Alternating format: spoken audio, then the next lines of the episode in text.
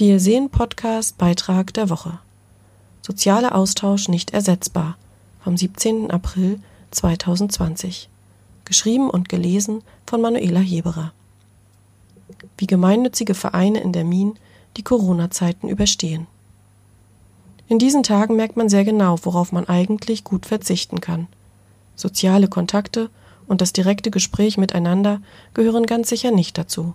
Davon sind Sarah Dietrich und Hanna Kuke vom Verein T30 in der Min überzeugt. Normalerweise sind Netzwerktreffen und gegenseitiger Austausch das A und O ihrer täglichen Arbeit. Seit 2018 gibt es den Verein, der sich Projekte in Kultur, Gesellschaft und Bildung in der Min auf die Fahnen geschrieben hat. Ausgerechnet in der Min, einer Stadt, die vor allem dafür bekannt ist, dass jedes Jahr am 8. Mai Rechtsextreme durch die Straßen ziehen. Gerade in der Min, sagen Sarah Dittrich und Hanna Kucke.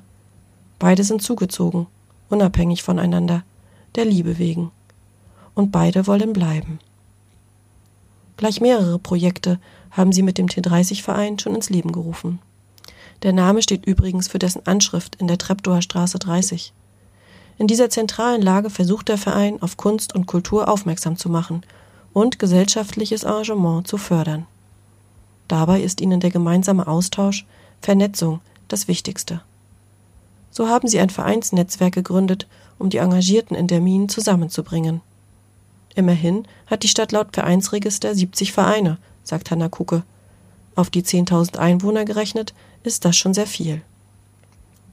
Um diese alle sichtbarer zu machen und miteinander ins Gespräch zu kommen, finden inzwischen regelmäßige Netzwerktreffen mit Weiterbildungsangeboten und Workshops zu verschiedenen Themen rund um das Vereinsleben statt.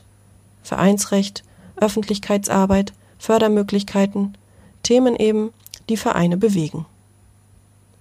Gerade jetzt in der Corona-Krise ist die Unsicherheit besonders groß. Und gerade jetzt können wegen der Kontaktsperre keine Treffen stattfinden. Anfangs haben wir die Füße stillgehalten, weil ja jeder auch erstmal andere Sorgen hatte, als sich um sein Ehrenamt zu kümmern.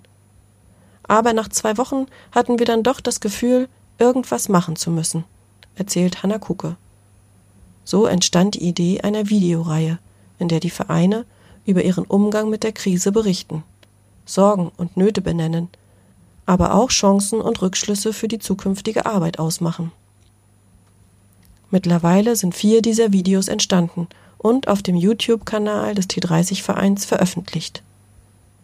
Wir waren uns zunächst nicht sicher, ob die digitalen Medien für diesen Austausch hier sinnvoll sind. Aber es ist zumindest ein Weg, miteinander im Gespräch zu bleiben. Für die Vereine ist es auch eine Möglichkeit, nicht in Vergessenheit zu geraten. Fast alles, was ihre tägliche Arbeit ausmacht, ist derzeit nicht möglich. Kaum jemand besucht das Tierheim des Tierschutzvereins. Sport im Verein ist gerade undenkbar. Kulturveranstaltungen sind abgesagt. Treffen sind nicht möglich. Besonders für diejenigen, für die das soziale Miteinander ein Fixpunkt ist, sind die Zeiten schwer.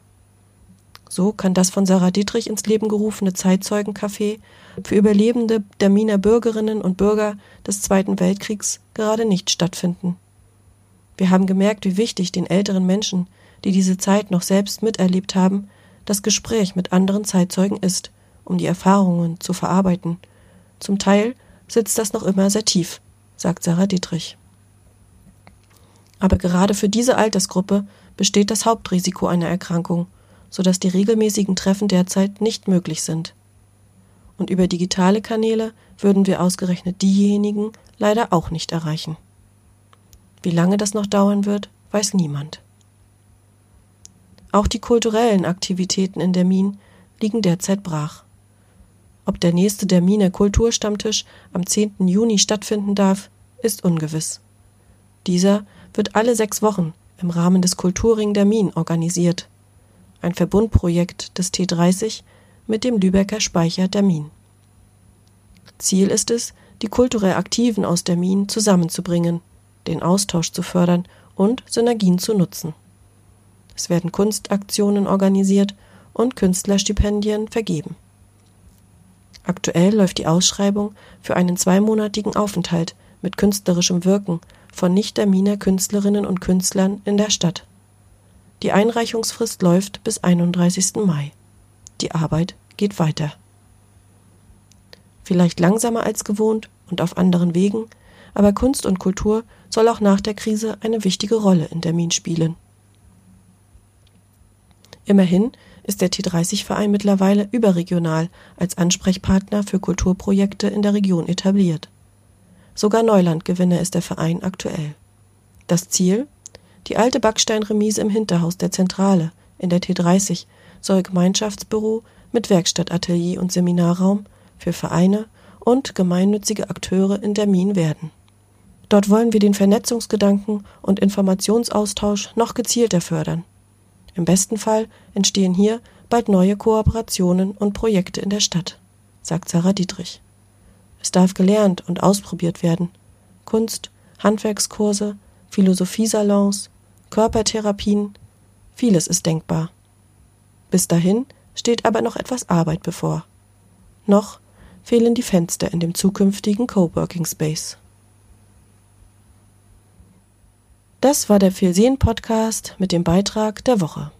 Jeden Freitag veröffentlichen wir hier den beliebtesten Beitrag der Woche noch einmal als Podcast. Wenn ihr alle unsere Beiträge lesen wollt, klickt euch gerne ins Vielsehen Magazin. Erreichbar unter www.vielsehen.de. Magazin für Menschen, Kultur und Lebensart in der Mecklenburgischen Seenplatte. Wir freuen uns, wenn ihr wieder dabei seid. Bis dahin, eure Manuela Heberer. Eine Produktion der Alles MV Media.